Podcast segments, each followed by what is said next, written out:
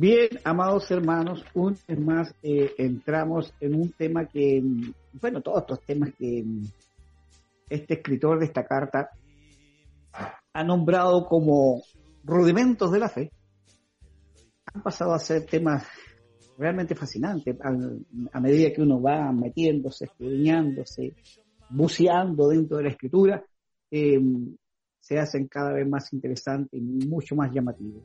Eh, habíamos eh, miércoles pasado hecho algunos atisbos de este tema que es el juicio eterno, eh, como por ejemplo qué debemos entender por juicio eterno, qué juicio ha sido derramado aquí en la tierra, cuáles son las características de un juicio divino, eh, etcétera.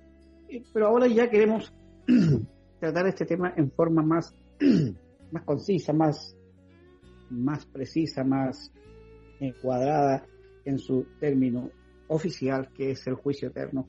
Dice el apóstol Pedro de la siguiente manera, sabe el Señor librar de tentación a los justos y reservar a los injustos bajo castigo para el día del juicio.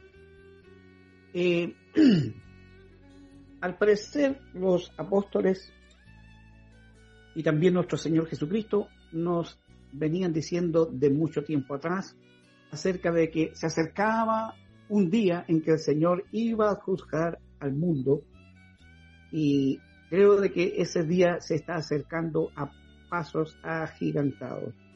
Eh, mi pregunta es, ¿por qué debemos tener presente la doctrina, doctrina perdón, del juicio eterno? Esa es mi pregunta, mi obispo. Bueno, mi hermano Salvador, eh, debemos considerar que la doctrina del juicio eterno se encuentra como parte de los rudimentos que todo cristiano debe conocer. ¿ya? Em, todos nosotros debemos conocer la doctrina de la fe en Dios, el arrepentimiento de obras muertas, la doctrina de bautismos, la doctrina de la resurrección, la doctrina de la imposición de manos y por supuesto dentro de esta misma lista se encuentra la doctrina del juicio eterno. Eso nos da a entender claramente de que para los apóstoles era muy importante que los hermanos tuviesen las nociones básicas de lo que implica la doctrina del juicio eterno. Respondiendo ahora a su pregunta, ¿por qué debemos tener presente esta doctrina? Yo diría que hay cuatro grandes razones por las que esta doctrina debe ser siempre predicada, debemos tenerla presente, debemos estudiarla, debemos enseñarla, compartirla. Eh, antes de decir estas cuatro razones, eh, hoy día, lamentablemente, se echa de menos mucho este tipo de enseñanzas. Me refiero que siempre estamos hablando acerca de la fe, es muy importante también apuntando a que los hermanos renueven su relación con Dios y tratando de levantar la moral de los hermanos a veces en nuestras predicaciones y a veces nos cargamos en la balanza a una determinada, em, digamos, a un determinado tema o, o a una línea temática y dejamos fuera de nuestras homilías, predicaciones, discursos, las doctrinas fundamentales de la fe. Eh, en muchos púlpitos ya no se habla del infierno, ya no se habla del juicio, ya no se habla de ese momento tan crucial en la historia de la humanidad, que vendrá, ¿cierto?, en un momento final, pero ya no se habla de eso, entonces es peligroso que en los púlpitos se extinga, se haya sofocado de alguna manera, por decirlo en un término un poco coloquial, eh, la doctrina del juicio eterno. Así es que esperamos a todos los hermanos que están escuchando y hay predicadores, ¿cierto? Que tenemos que tomar estos temas, eh, abordarlos, enseñarlos. Las cuatro razones por las que debemos tenerlos presentes, debemos enseñarlos, es que en primer lugar eh, nos ayudan a nosotros los cristianos a caminar con temor reverente. Cuando sabemos, ¿cierto?, que se avecina un juicio, cuando sabemos que Dios tendrá delante de sí a todo ser viviente, eso, de alguna manera, nos lleva a considerar nuestro caminar. Eh, debemos tener presente la doctrina del juicio eterno para que nuestro caminar sea un caminar temeroso delante de Dios. Y cuando hablo de temor me refiero a una actitud piadosa y al mismo tiempo reverente. No me estoy refiriendo a caminar en la vida cristiana con miedos, sino que me refiero a que nuestro caminar, cierto, cada día crezca un poquitito más en la santificación diaria, a caminar con reverencia. Esto podría asemejarse a una persona que sabe que su, su jefe va a venir a pedirle cuentas de su administración. Y si no ha realizado una buena administración de lo que recibió, de seguro que va a recibir una reprimenda, un castigo con seguridad. De la misma forma, si nosotros estamos conscientes de que habrá un juicio eterno o un juicio con connotaciones eternas, eh, tenemos que entonces caminar en el temor reverente. Una segunda razón para tener presente esta doctrina es para advertir a los impíos del peligro que corren. Y, por eso que es muy necesario que en nuestros púlpitos los predicadores tengan clara esta enseñanza y puédase escuchar en nuestras homilías, predicaciones, sermones, cada cierto tiempo la doctrina del juicio eterno.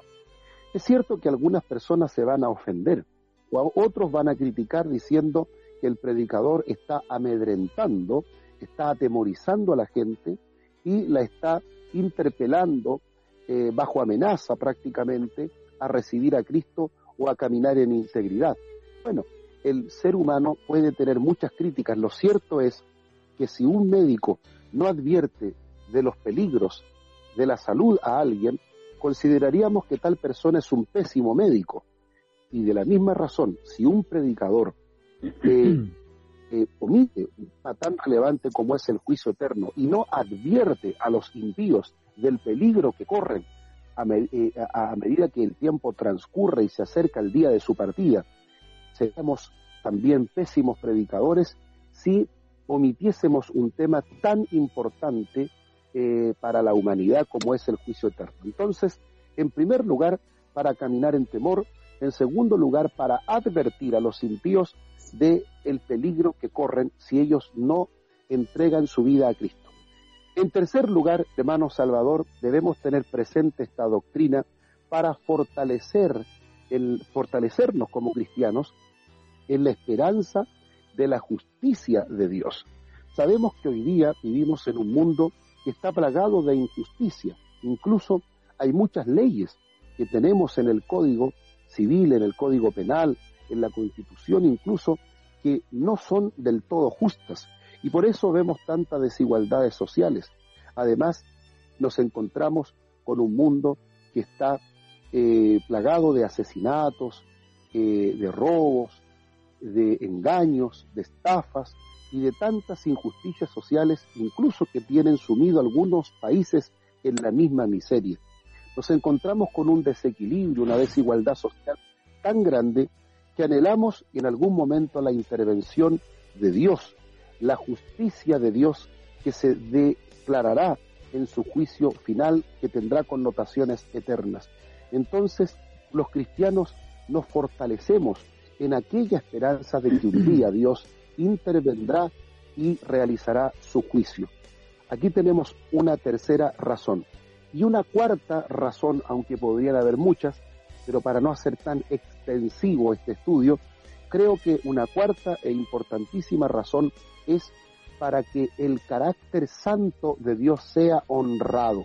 Es decir, el hecho de que Dios haya de establecer su juicio para, para todo ser humano, ennoblece, honra el carácter santo de Dios. Un Dios que no mira con displicencia o falta de interés la injusticia, el pecado de la humanidad, sino que lo juzgará un día. De tal manera que esto honra el carácter santo de Dios. Si bien es cierto, hoy tenemos extendida su misericordia y Dios no ha dejado de ser santo, ni retomará la santidad para el día del juicio. No, no, Él sigue siendo santo intrínseca, esencial, ontológicamente, pero ha extendido su misericordia con el objetivo de que muchos puedan acercarse. arrepentirse y buscarle de todo corazón. Pero este carácter santo de Dios se reivindicará con creces en el juicio final. Estas serían las cuatro razones, Salvador. Uno, para que los cristianos caminen con temor reverente. Dos, para advertir a los impíos del peligro que corren. Tres, para fortalecernos en la esperanza del juicio de Dios. Y cuatro, para que el carácter santo de Dios sea honrado. Adelante, Salvador. Sí, eh, mientras le oía su disertación, eh, la verdad es que mi mente se, se, abre como un abanico eh, al ver tanta injusticia dentro de este mundo y, y lo importante que se hace recordar, como decía usted, que debiera ser un recordatorio permanente de nosotros, los predicadores, dentro de nuestros púlpitos, sin embargo, como que lo hemos pasado durante mucho tiempo por alto. Eh, pero eh, recuerdo yo las palabras del Señor Jesús en el Sermón del Monte cuando le dijo a sus discípulos, bienaventurados los que tienen hambre y sed de justicia. Eh, también me viene a mi memoria aquella gran, gran ejemplo que puso el Señor de aquella parábola acerca de la viuda y el juez injusto, acerca de la gran necesidad de llorar. Y bueno, que Dios eh, nos bendiga y nos inculque en nuestra mente, en nuestra alma y corazón estas cuatro, eh, cuatro razones que son de verdad muy importantes. Caminar con temor reverente porque viene el juicio, eh, advertir a los impíos del fin que les espera, muy importante también fortalecernos en la esperanza de la justicia de Dios. Aleluya, esto sí que es importante. Y el carácter divino de Dios para que sea honrado como un juez justo y soberano. Bien, eh, vamos a pasar a nuestra segunda pregunta. Eh, ¿Por qué causa el Señor juzgará o juzga a sus criaturas?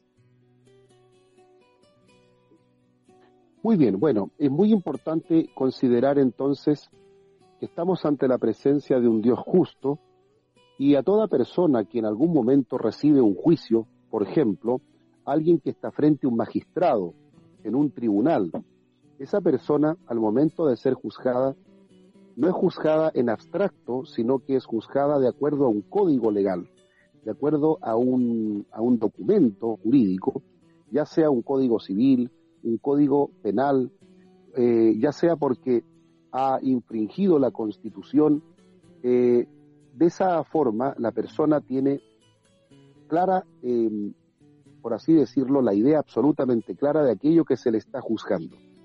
Cuando nosotros hablamos de eh, las razones, las razones que Dios usa para juzgar al ser humano, las causas de dicho juicio nosotros tenemos que remitirnos obligadamente al capítulo 1 de Romanos, donde a partir del versículo 21 en adelante se establecen tres importantes razones eh, por las cuales Dios juzga al ser humano y también vamos a añadir una cuarta, pero no la vamos a tomar de Romanos, sino que del libro de los Hechos. En primer lugar, de acuerdo a los versículos 21 al 24, Dios juzga a los seres humanos por rechazar a Él, a pesar de que Dios ha dejado su testimonio en la creación y en la naturaleza del hombre, en la conciencia. Y por eso que el texto dice, habiendo conocido pues a Dios, no le glorificaron como a Dios ni le dieron gracias, sino que se envanecieron en sus razonamientos y su necio corazón fue entenebrecido. Profesando ser sabios, se hicieron necios y cambiaron la gloria de Dios en semejanza de imagen de hombre corruptible, de aves, de cuadrúpedos y de reptiles, por lo cual eh, también Dios los entregó a la inmundicia, a la concupiscencia de sus corazones, de modo que deshonraron entre sí sus propios cuerpos. Aquí vemos un juicio temporal, un juicio que en algún momento Dios establece sobre el hombre, pero también es una base para los juicios divinos, es por el hecho, como te decía en primer lugar, de rechazar a Dios, a pesar de que Dios no se ha dejado sin testimonio en la misma creación, a pesar de que la creación es una rúbrica, una firma de un Dios poderoso que muestra que las cosas no son producto del azar, sino de la obra portentosa y maravillosa de un Dios sabio y perfecto. Cuando los hombres rechazan a Dios y sus testimonios en la creación, entonces reciben el juicio de Dios. En segundo lugar, de acuerdo al versículo 25, nos dice que rechazaron, cambiaron la verdad por la mentira, honrando y dando culto a las criaturas antes que al Creador. La segunda razón, dijimos que la primera era por rechazar a Dios y sus testimonios, la segunda razón por la cual Dios juzga es por el establecimiento de la idolatría. Aquí el texto nos dice claramente que se rechaza a Dios y se cambia la gloria de Dios incorruptible. Y luego dice el texto, honran y dan culto a las criaturas antes que al Creador, el cual es bendito por los siglos. Y por esto Dios los entrega pasiones vergonzosas. De igual modo también los hombres dejan el uso natural de la mujer, se encienden en sus propias lascivias, reciben en sí mismo la retribución debida de su extravío. Entonces cuando el hombre cambia la gloria de Dios, rechaza a Dios y, e introduce la idolatría en sus diversas formas y manifestaciones, también se hace acreedor del juicio de Dios. Y vemos hoy día un mundo que está plagado, plagado, plagado de idolatría, en la cual Dios, cierto, queda prácticamente relegado al olvido. Eh, muchas veces eh, se burlan las personas del monoteísmo, de la creencia en la, en la existencia de un solo Dios, y han deshonrado a Dios de esta manera, estableciendo como dioses a quienes no oyen, no ven, no hacen absolutamente nada. Entonces, esa sería una segunda causa del el por qué Dios enjuicia al ser humano. Una tercera razón sería porque lo sacamos de nuestro diario vivir. Es decir, vivimos una vida como si Dios no existiese. Y por eso el texto dice, y como ellos no aprobaron tener en cuenta a Dios, Dios los entregó a una mente reprobada. Ahí está. No, no ellos, dice, las personas no aprobaron tener en cuenta a Dios, es decir, las personas caminan en su vida como si Dios no existiese, ignorando al gran creador, ignorando a este Dios amoroso, a este Dios sabio, a este Dios sin la cual la creación no se sostiene ni se sustenta, de tal manera que vive eh, el ser humano ignorando la fuente de su ser, la fuente de su creación, viviendo absolutamente al margen de la existencia de Dios, de tal forma que es una tercera razón por la cual Dios juzga.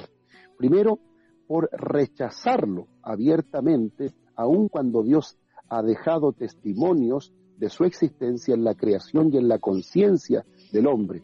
En segundo lugar, por establecer la idolatría, una segunda gran razón. Una tercera razón, por sacar a Dios del diario vivir. Ahora, ¿qué consecuencias tiene esto cuando tú sacas a, Dios del diario vivir? Mira lo que dice el texto. Estando atestados de injusticia, eh, de fornicación, perversidad, avaricia, maldad, lleno de envidias, homicidios, contiendas, engaños, malignidades, murmuraciones, eh, retracciones, aborrecedores, injurias, soberbias. O sea, ¿qué te está diciendo el texto? Que cuando tú sacas a Dios del diario vivir, se vienen todas estas malicias y cobran, cobran eh, existencia permanente, triunfan todas estas todos estos actos de perversidad. Esto de sacar a Dios la vida del ser humano trae como consecuencia homicidios, contiendas, malignidades, murmuraciones, injurias, soberbias, toda clase de males y desobediencias, necedades, lealtades, etc. Todo esto se genera cuando tú dejas a Dios fuera. Por eso que Dios tiene que juzgar al ser humano por sacarlo de su diario vivir. Y finalmente quiero agregar una cuarta razón del por qué Dios juzga, y esto fue lo que dijo el apóstol Pablo en el, en el Areópago de Atenas, cuando le entregaba la palabra a los filósofos epicúreos y estoicos. Él nos dice en el capítulo 10, versículo, perdón, capítulo 17 de Hechos, versículo 31. Hablando de que Dios un día ha establecido un juicio, dice Pablo, por cuanto ha establecido un día en el cual juzgará al mundo con justicia por aquel varón a quien designó, es decir, Cristo, dando fe a todos con haberle levantado de los muertos. Entonces hay una cuarta razón que será del porqué del juicio de Dios, y es por haber rechazado a aquel varón, refiriéndose a Jesucristo, a quien o de quien se dio testimonio resucitándole de entre los muertos. O sea, en otras palabras, rechazar a Jesucristo es tener garantizado el juicio eterno y, por supuesto la perdición.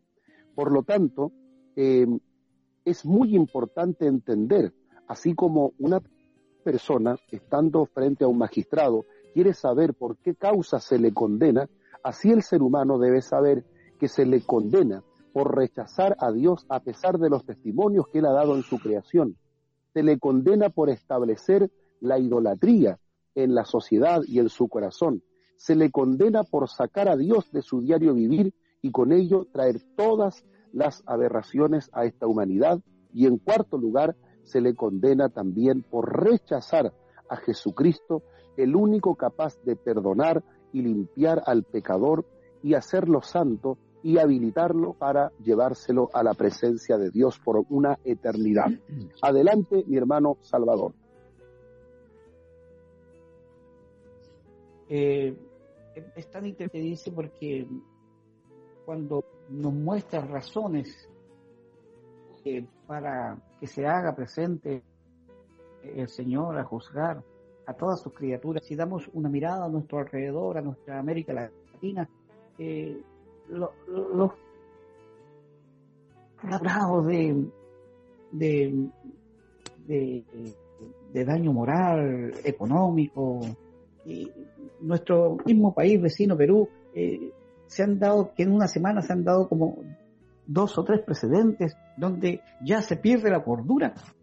Presidentes que son abdican el poder, otros ah, cuando son investigados hasta, hasta se suicidan. Eh, bueno, y esto no es un problema solamente en Latinoamérica, sino que también en el mundo entero. Eh, me recuerdo a, tiempo atrás, eh, hasta el rey Juan Carlos abdicó en España acusado de malversaciones económicas. Eh, es terrible lo que pasa en la tierra. Por eso creo de que se hace cada día más eh, necesaria la presencia. Bien, amados hermanos, seguimos adelante con nuestro programa Apología Cristiana, un programa para la defensa de la fe. Pedro, eh, el apóstol, eh, nos habló mucho acerca del el juicio de Dios. Eh, hay una expresión en su primera carta, en el capítulo 4, versículo 17, que dice de esta manera, es necesario que el juicio de Dios comience por su casa. Primeramente, me gustaría, mi obispo, que nos dijera qué es o cuál es la casa de Dios y cuándo es que comienza el juicio por su casa. ¿Qué significa esto? Bueno, la Biblia nos dice en el Nuevo Testamento que la casa de Dios eh, es la iglesia fundamentalmente. Dice que somos edificados como casa espiritual. También en el libro de Hebreos le llama a eh, Israel peregrinación cuando se dice que Moisés fue fiel en toda la casa de Dios. De tal manera que podríamos concluir que la casa de Dios son el pueblo del Señor. Ahora, es importante considerar que Dios, como un Dios justo, Él siempre ha mostrado esa justicia ordenando primero su propia casa antes de poner en orden la vida de otros seres humanos. La Biblia dice, por Dios son ordenados los pasos del hombre, y él como gusto, primero ordena a sus hijos para luego tratar de ordenar a otros. A él nadie le podrá decir, ¿por qué no ordenaste primero a los tuyos y después a aquellos que no creyeron en ti? No, él ordena primeramente su casa. Y si vemos nosotros a el antiguo Israel, nos encontramos con muchas, muchas ocasiones en las cuales Dios tuvo que primero ganar su casa, que tuvo que eh, a veces traer juicio severo, sobre todo en el periodo de los jueces y en el periodo de los reyes.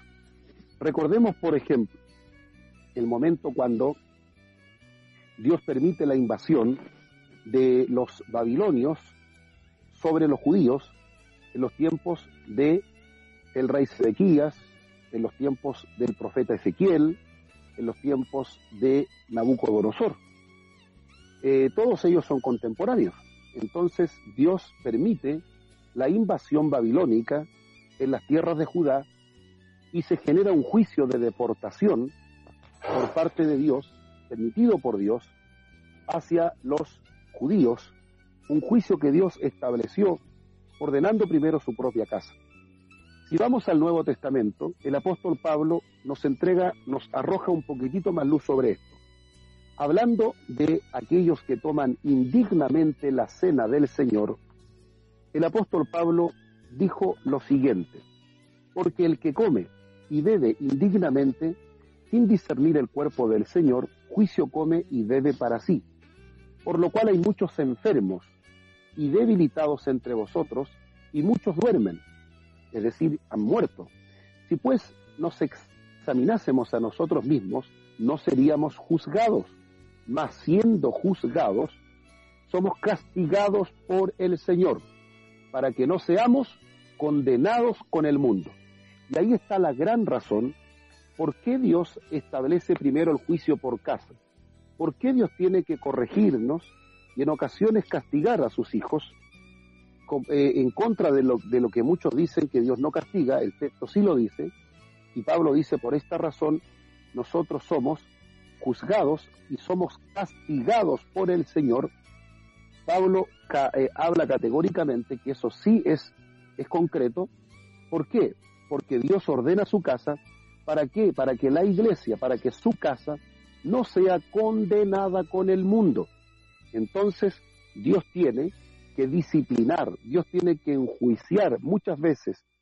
Hay tratos de Dios que solo Él los conoce, solo Él los conoce, están en el secreto de Dios y que son juicios que Dios establece, aunque a veces nos cuesta admitirlo, pero son juicios que Dios establece porque por Él, por Dios son ordenados los pasos del hombre y Dios es el que aprueba el camino del ser humano y por eso Dios determina corregir al ser humano. Ahora Pablo nos dice que tenemos que examinarnos permanentemente si estamos en la verdad, estamos caminando correctamente.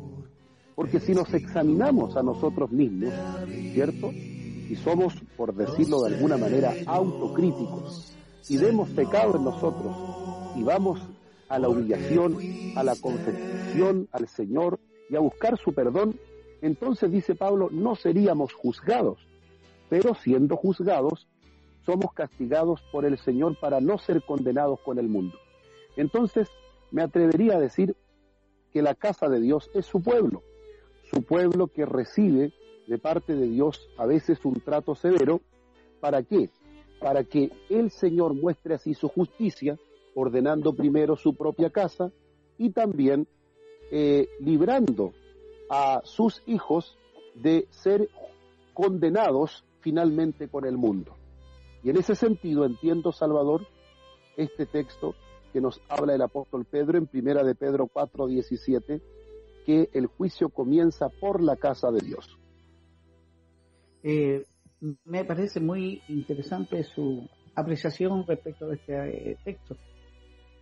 la verdad que a veces sentimos de alguna manera los latigazos de Dios sobre nosotros, pero eh, es producto del juicio, como bien usted decía, de a veces nuestro caminar, eh, Dios de alguna manera tiene que enmendar, enmendarnos y creo que de alguna manera Dios también es una forma para poder despertarnos de nuestro camino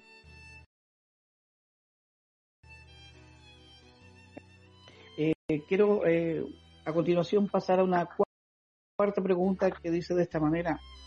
¿Por qué la Biblia nos habla del juicio a los ángeles? Ya hemos visto sobre el juicio a las personas, sobre el juicio a la iglesia, que es la casa de Dios. Me gustaría ahora que se introdujera en este tema. en el juicio de los ángeles? Bueno, eh, la Biblia con toda claridad en el que Dios va a juzgar a ciertos ángeles, ¿verdad? Eh, como podemos verlo, a ver, vamos a buscarlo en la Biblia, en el capítulo en el 6 dice, y a los ángeles que no guardaron, sino que abandonaron su propia morada, los ha guardado bajo oscuridad en prisiones para el juicio del gran día. Ahí tenemos con toda claridad eh, la mención a que el Señor enjuiciará a ciertos ángeles. También nuestro Señor Jesús, en su discurso acerca del fin de los tiempos, nos dice en el 25:41 de Mateo, entonces dirá también a los de la izquierda, apartaos de mí malditos al fuego eterno preparado para el diablo y sus ángeles. Allí tenemos con toda claridad una nueva mención, en este caso en palabras en la boca de Jesús, con respecto a el fuego eterno preparado para el diablo y habla puntualmente de sus ángeles. Pues bien, se entiende, de acuerdo a los estudiosos, que los ángeles que serán enjuiciados son aquellos que se rebelaron junto a Satanás, cuando Satanás comandó, de acuerdo a Isaías capítulo 14 y a Ezequiel capítulo 28, comandó la gran rebelión, él estuvo también acompañado por una enorme cantidad de ángeles. De esta forma, estos ángeles abandonan su dignidad, abandonan su lugar de honor al lado de Dios y siguen a este maléfico ser de tal manera que se hacen acreedores del juicio de Dios. De tal forma que podemos establecer ya, como lo enseñan algunos teólogos de relevancia, como es Lewis Perry Schaffer, Darwin Pentecost, John Walworth, algunos teólogos sistemáticos también como Charles Scott y Luis Berkov, entre otros, hablo de estudiosos que han indagado, investigado este juicio a los ángeles.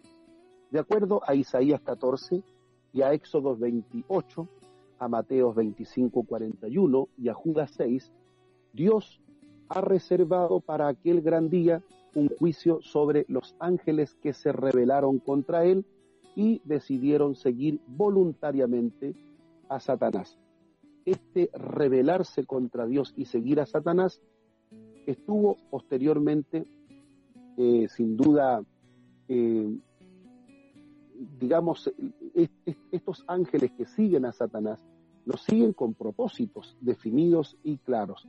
Y hay quienes incluso adjudican que la presencia de los demonios tiene directa relación con ángeles caídos. Bueno, ese es un tema un poco más profundo hablar de la identidad de los demonios. Sin embargo, la gran mayoría de los estudiosos y la teología clásica hasta aquí sostiene que la identidad de los demonios es justamente estos ángeles caídos. No sé si todos, pero estos ángeles caídos formarían también parte de estas huestes demoníacas. Ahora bien, siendo así, eh, el Señor, el Dios Todopoderoso, ha reservado un día el juicio para que ellos también como seres angelicales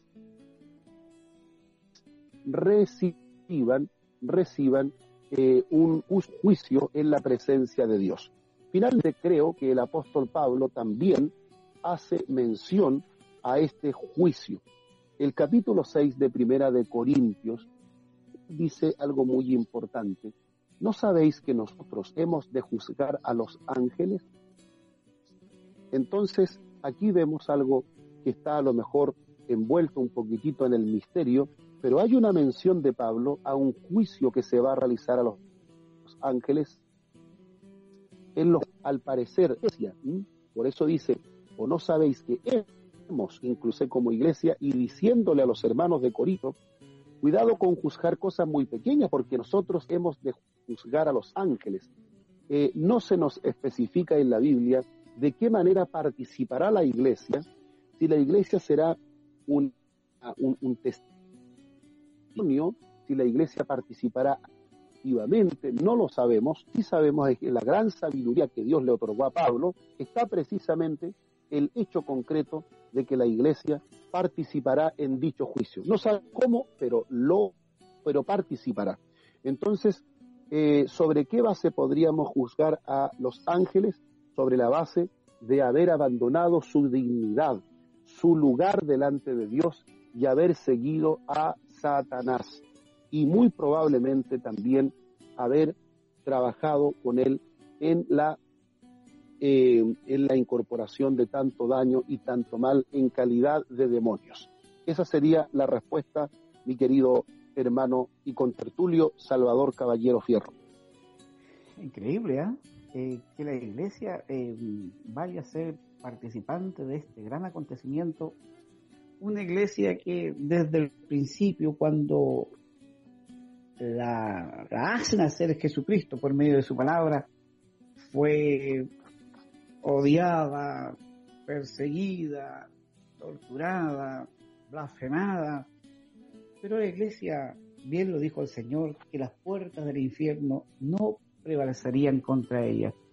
Damos gloria a Dios porque a pesar de todas las persecuciones y muertes que han habido durante la época y la historia de la iglesia, eh, el Espíritu Santo siempre ha asistido a, su pueblo, a su amada, a la que lavó con su preciosa sangre. Eh, ¿Qué le parece si le pedimos a nuestra hermana Tamar una última alabanza antes de ya comenzar eh, con la última pregunta? Eh, ¿Qué le parece, mi obispo? Adelante, por favor. Sí, me parece muy bien una alabanza y luego estaríamos em, ya finalizando con una última pregunta. A la vez, si hubiese alguna pregunta de parte de alguno de nuestros hermanos, hágala porque este es el momento escríbala por interno y de lo contrario, si usted prefiere estar allí calladito aprendiendo, también es bienvenido. Bien, hermanos, estamos llegando a la parte final ya de nuestro programa. Em, em, hemos conversado acerca del juicio eterno de Dios. Y nuestra última programa que tenemos en nuestro cuestionario es ¿Qué es el juicio final? Bueno, cuando hablamos del juicio final, nos estamos refiriendo a este juicio ante el gran trono blanco. Es el juicio que se encuentra descrito en el capítulo 20, versículo 11 al 14 de Apocalipsis. Y vi un gran trono blanco y al que estaba sentado en él, delante del cual huyeron la tierra y el cielo, y ningún lugar se encontró para ellos. Y vi a los muertos grandes y pequeños de pie ante Dios y los libros fueron abiertos y otro libro fue abierto, el cual es el libro de la vida. Y fueron juzgados los muertos por las cosas que estaban escritas en los libros según sus obras. Y el mar entregó los muertos que había en él, y la muerte y el Hades entregaron los muertos que había en ellos, y fueron juzgados cada uno según sus obras. Y la muerte y el Hades fueron lanzados, lanzados al lago de fuego. Esta es la muerte segunda, y el que no se halló inscrito en el libro de la vida fue lanzado al lago de fuego. Bueno, este es un juicio, este es un pasaje bíblico del cual se dicen cosas muy, muy importantes, muy interesantes para poder lograr comprender la magnitud de este juicio. Aquí vemos en primer lugar eh, un término de la creación. Mira lo que dice el texto, delante del cual delante de ese trono blanco, eh, huyeron la tierra y el cielo y ningún lugar se encontró para ellos. O sea, en otras palabras, todo lo que es cielo y tierra termina toda esta naturaleza, ¿cierto? Que ha tenido un principio y también tendrá un final. Cuando se establezca este trono blanco, ya no existirá, porque ya, digamos, no estaremos en esta dimensión terrenal eh, nuestros cuerpos y nuestra realidad será absolutamente distinta. No puedo decirle dimensión espiritual porque una dimensión es algo medible y no existe una ecuación física que me permita medir la eternidad o medir ese estado espiritual de eternidad posterior a la desaparición de los cielos y de la tierra. Ante el gran trono blanco desaparecen, huyen todo lo que es creación natural y se establece delante de Dios, se establece un trono ante el cual tienen que comparecer todos los que han muerto, grandes y pequeños. Cuando hablamos de grandes y pequeños, no nos referimos a edades, sino nos referimos a estatus, a, condición. Los grandes y los pequeños, los ricos, los poderosos, también los más modestos y pobres, los parias de la sociedad. Nadie se libra de, juicio ni por ser pobre, ni tampoco por ser rico. Todos aquellos tienen que comparecer bajo ahora las mismas condiciones delante de la presencia de Dios. Y bueno, en este juicio se establece, como te decía, el final de la creación y se, se determina el destino del ser humano. El texto dice que serán juzgados por las cosas que estaban escritas en los libros según sus obras. Ahora bien, si nosotros miramos y pensamos en forma literal, literal, eh, claro, tendríamos que hablar, imagínate, de la cantidad de personas, de la gran cantidad de millones y millones de millones, como dice el concepto bíblico, miríades, que es un término para poder hablar de un número no descrito. Miríades significaría eh, una gran cantidad que no es posible describir con un número determinado, y si a cada una de esas personas tuviésemos que escribir, ¿cierto?, en un libro determinado su, su vida, entonces no sé cuántos libros, cuántos anaqueles de bibliotecas podríamos llenar por cada persona, estaríamos hablando de una eh, mega biblioteca, digamos, eh, estratosféricamente eh, grande, no sé. entonces estamos hablando de un lenguaje de juicio, un lenguaje judicial. Es como decir, se abrirá el expediente que determinará lo que nosotros hicimos. Ya es una manera de explicarlo de forma tal que las personas entiendan que estarán ante un juicio son lenguajes propios de las Sagradas Escrituras para que podamos tener una visión panorámica de lo que espera. Ahora bien, se determinará entonces el juicio de toda persona. ¿Sobre qué bases? Y aquí tenemos que volver a la segunda pregunta del estudio de esta noche, que no está de más recordarlo. Dijimos que habrán al menos cuatro importantes causas o bases sobre las cuales se juzgará. Y con esto creo que es legítimo terminar un estudio tan importante y tan interesante como lo que hemos visto acá. En primer lugar, por rechazar a Dios a pesar de que Dios ha dado de sí testimonio en la creación. ¿Cuánta gente con grandes conocimientos en ciencia, en física, en astronomía, en filosofía, todos aquellos que han desarrollado el intelecto, el pensamiento, pero que sin embargo se envanecieron en sus razonamientos y nunca fueron capaces de reconocer a Dios, nunca fueron capaces de reconocer la existencia de Dios, de buscarle, de honrarle, por eh, rechazar a Dios, a pesar de los testimonios de su creación, a pesar del testimonio de la conciencia, donde se establece el juicio moral, el discernimiento del bien y del mal, a pesar de que eso no lo pudo haber creado la evolución, ni pudo haber evolucionado de los primates, de los monos, hasta el hombre, sino que eso se debe a la mano poderosa que intervino en nuestra creación. En segundo lugar, se establecerá el juicio por la idolatría. Claramente el ser humano cuando ha, ha, sacado a Dios y ha puesto un ídolo en su vida, sea este uno de los tantos que había en el tiempo antiguo, como los dioses de Baal, los dioses de Acera, los dioses de Moloch, o tantas otras formas de deidades paganas como también poner en el corazón la avaricia, el ego, la, eh, eh, la arrogancia, el orgullo, como lo primero en nosotros, también ocupando el lugar de Dios, todo lo que es idolatría entonces será juzgado también en aquel momento. Luego, por el hecho de sacar a Dios, a sacarlo de nuestro diario vivir, con lo cual entra una enorme cantidad de devastación pecaminosa en el mundo. Y finalmente, como lo decíamos, por rechazar lo más grande, por rechazar lo más importante, por rechazar realmente al único que fue capaz de darle vida eterna, por rechazar el único sacrificio, por rechazar a Jesucristo, el camino, la verdad y la vida. Esto sí que es terrible. De tal manera que aún estamos a tiempo, aún estamos a tiempo mientras hay vida, hay esperanza. Porque el capítulo 9 de Hebreos, versículo 27 establece lo siguiente, y está establecido para todos los hombres que mueran una sola vez y después de esto el juicio. Después de morir, hermano Salvador, no existe tal purgatorio donde con algunas misas los fieles y familiares podrían sacarnos del mismo.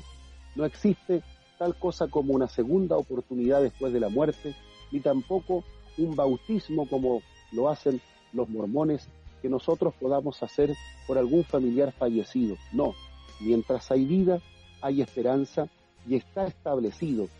El hombre muera una sola vez y luego viene el juicio. Y aquí hablamos de que la eternidad, la eternidad sin Dios, la eternidad que posteriormente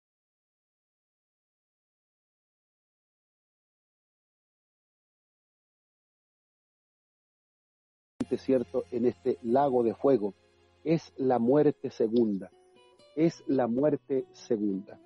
Bueno em, tenemos la muerte espiritual es estar lejos de Dios tenemos también la muerte física cuando nuestras facultades, ¿cierto?, eh, corpóreas cesan, nuestra respiración, nuestro latido del corazón, etcétera. Cuando entregamos, exhalamos el último suspiro, cuando tenemos que ser velados y sepultados. Pero está la peor muerte de todas, que es la muerte segunda, y esta es la muerte eterna, la separación eterna de Dios. Por esa razón, hoy estamos a tiempo de recibir la vida espiritual. Y esa vida espiritual no es una filosofía, no es un sistema de religiosidad, sino esa vida espiritual se encuentra única y exclusivamente en nuestro Señor Jesucristo. Él es la vida verdadera, Él es la vida eterna, Él es aquel que tiene la facultad de poder perdonarnos, limpiarnos y acogernos de tal manera que nos dé, nos regale la vida eterna como un don de la gracia de Dios. Este es el juicio ante el trono blanco. Que Dios bendiga a todos nuestros hermanos y hermanas. Muchas, muchas gracias. Eh, también aprovecho de, como decía, una de las cuatro razones, advertir a los impíos del fin que les espera. Eh, es significativo ver en las redes sociales cómo los impíos en su vanidad y orgullo eh, disparan contra el cielo como creyendo de que ellos son poderosos. Pero llegará un día, como dice el libro de Malaquía, en que él hollará a los malos debajo de la planta de sus pies. El día se acerca, el día está cercano. Eh, hacemos una invitación a aquellos que eh, han rechazado y han escupido al Dios del cielo y, han blasfemado su nombre, eh, a que tengan una cuota de arrepentimiento, porque Dios acepta todo, todos los pecadores, por más malos que hayan sido. Eh, los advertimos de que el día del juicio se acerca y que Dios le bendiga a todos de mi parte, a todos mis hermanos que han estado pacientemente oyendo este programa y que les invitamos para el próximo miércoles ahí cuando el reloj marca las 22 y un poquito más eh, para que sean bienvenidos el próximo miércoles. Así que de mi parte, Dios les bendiga a todos. Shalom, mi obispo y Tamar, muchas gracias, hermana, por tu colaboración y a nuestro hermano Isaías también. De mi parte, Dios les bendiga a todos. Amén. Amén. Voy a terminar con una oración. Eh, a favor, ¿cierto?, de todos nuestros hermanos eh, y también si estuviese escuchando alguien que aún no ha entregado su ida a Cristo. Oremos. Dios y Padre eterno, gracias te damos por permitirnos compartir junto a nuestro hermano Salvador Caballero este importante tema acerca del juicio eterno. esperamos haber hablado con claridad, haber expuesto estos importantes temas de tal manera que aún el más alejado de las cosas sagradas pueda haberlo entendido, pueda haberlo captado con toda claridad para su vida personal. Señor, sabemos que no es posible que nadie pueda acercarse a ti si tu Espíritu Santo no lo convence de pecado, de justicia y de juicio, para que un día seamos librados de ese gran trono blanco, para que seamos librados de la muerte segunda, no hay otro camino sino recibir a Jesucristo como Señor y Salvador, recibirlo como aquel único sacrificio capaz de limpiarnos, de perdonarnos y de regalarnos como don gratuito la vida eterna. Te pido por aquellos que no han hecho profesión de fe, entregándole su vida al Señor, arrepintiéndose de sus pecados y sirviéndole de todo corazón, para que lo hagan, porque están, están en tiempo, está establecido que muramos luego y luego el juicio. Por eso te pido por cada uno de ellos. Gracias te doy, Señor, y que esta palabra que se ha conversado, se ha compartido como un conversatorio, pueda hallar cabida en el corazón, que el Espíritu Santo la utilice como una espada poderosa para traspasar las entrañas más recónditas y profundas del corazón humano. Gracias por esta palabra de bendición en el nombre del Señor Jesús. Bien, amados hermanos y hermanas, agradecidos por su audiencia, esperamos haber contribuido junto a nuestro hermano Salvador a que vuestro conocimiento de la palabra crezca un poquitito más y también que no se olviden que estos temas estarán siendo posteriormente subidos a la página oficial de la Iglesia Apostólica de Jesucristo para su posterior repaso y aprendizaje. También agradecemos ese trabajo al hermano Isaías San Camil de Temuco, a nuestra hermana Tamara Ñancucheo, que ha estado en los controles, a todos nuestros hermanos y hermanas y, y a la radio 103.3, Radio Apostólica, de la frecuencia modulada, y a los hermanos que están en sintonía también a través de esa emisora. Un abrazo para todos. Señor Jesucristo les bendiga. Amén. Amén.